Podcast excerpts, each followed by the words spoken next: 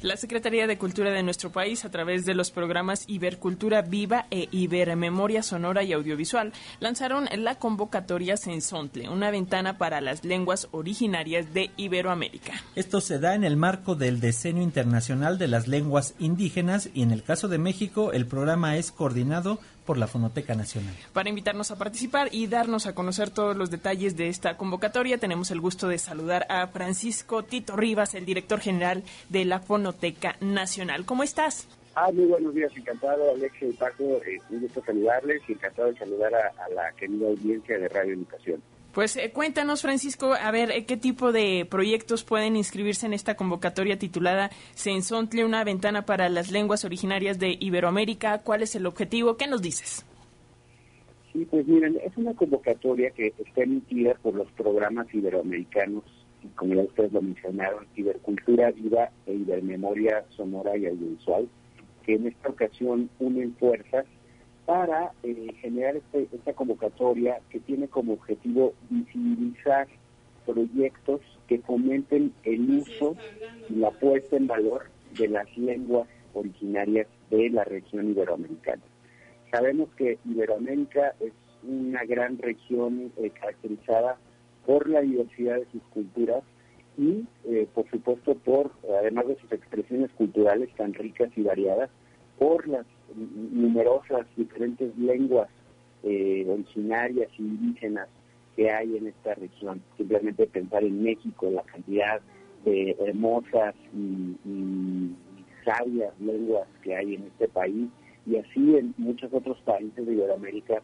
Entonces esta convocatoria tiene como objetivo el llamar a proyectos que desde las comunidades donde se hablan estas lenguas eh, incidan en promover y fomentar el uso de estas lenguas. Sabemos que estamos en una situación en la que desafortunadamente por cuestiones históricas muchas lenguas se han visto hechas a un lado o han sufrido franca discriminación.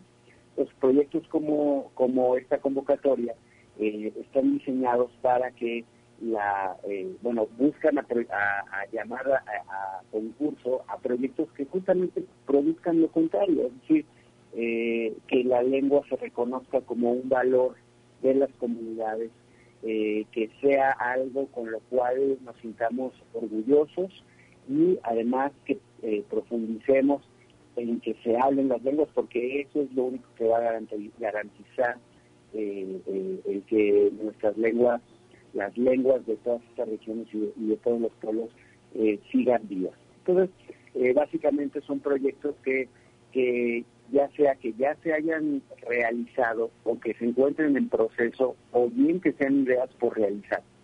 Eh, que tengan, por ejemplo, iniciativas que puedan ser, por, poner un ejemplo, no sé, vamos a reunirnos en, en nuestro pueblo los sábados y que el señor o la señora eh, de la tercera edad o un abuelo una abuelita cuenten cuentos en su lengua a los niños, ¿no? Eh, o por ejemplo, eh, que recuperemos y, compilemos la poesía en lengua de los poetas de este pueblo, de esta comunidad, por poner un ejemplo, ¿no? Entonces, este tipo de proyectos son los que serían premiados por este concurso y se van a escoger eh, proyectos de 16 países que forman parte de los programas de memoria sonora y audiovisual e Ibercultura a grandes rasgos, eh, espero haber descrito con cierta propiedad lo que busca esta convocatoria, amigos. Sí, sin duda queda eh, muy clara esta parte. Tito, también coméntanos cuáles serían las fechas claves que debe de tener en cuenta eh, todas aquellas personas, colectivos que decidan participar en esta convocatoria. Claro que sí, agradecemos muchísimo el espacio que nos, que nos permiten, que nos prestan para poder comunicar que justamente estamos haciendo una ampliación de la convocatoria. Afortunadamente hemos tenido una nutrida participación, pero pensamos que, que daba margen eh, para abrir una ventana adicional entonces, eh, eh, la fecha de cierre estaba prevista para el 14 de abril, pero anunciamos que se amplía al 28 de abril. Eh, así que bueno, es poco ya tiempo el que queda, el resto de este mes. los resultados serán entonces anunciados el 24 de mayo. Los proyectos que quieran inscribirse pueden eh, consultar las bases en los sitios de iberculturaviva.org e ibermemoria.org. Ahí vienen todas las características que deben de reunir. Eh, creo que está planteado de una manera muy clara, con la idea de que haya una nutrida participación. Eh, habrá premios y estímulos económicos para esos proyectos y después los ganadores también formarán parte de un repositorio en donde se van a compartir esas experiencias porque justamente, eh, si me permiten agregar, lo que busca esta convocatoria es eh, generar ejemplos, es decir, que al reunirnos todos estos países con este interés común que es proteger preservar, salvaguardar las lenguas originarias, eh, que justamente podamos compartir experiencias de cómo desde diferentes iniciativas, pero sobre todo desde las propias comunidades, podemos pensar e imaginar maneras de eh, salvaguardar estas lenguas. Entonces, eh, esto es lo que propone esta convocatoria y pues esperamos que participen, eh, por ejemplo, proyectos de radios comunitarias,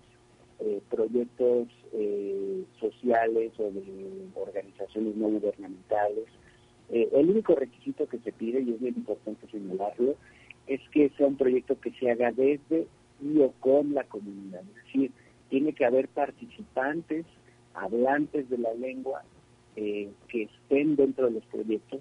Inclusive pues se pide una carta de aval de que la comunidad esté enterada de que se está trabajando en ese proyecto. Esto, esto se hizo con el, con el fin de que, de que realmente los proyectos involucren a las comunidades y eso pueda eh, producir y generar una sinergia eh, y una verdadera eh, comunicación de los objetivos de esta convocatoria.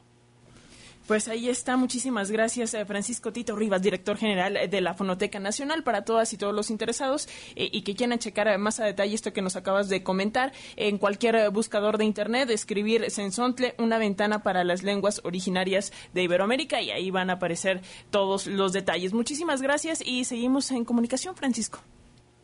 Muchísimas gracias a ustedes, eh, Paco, Alexia, y muchísimas gracias al público de Radio Educación. Ojalá que esta convocatoria sea de interés para muchos de ustedes.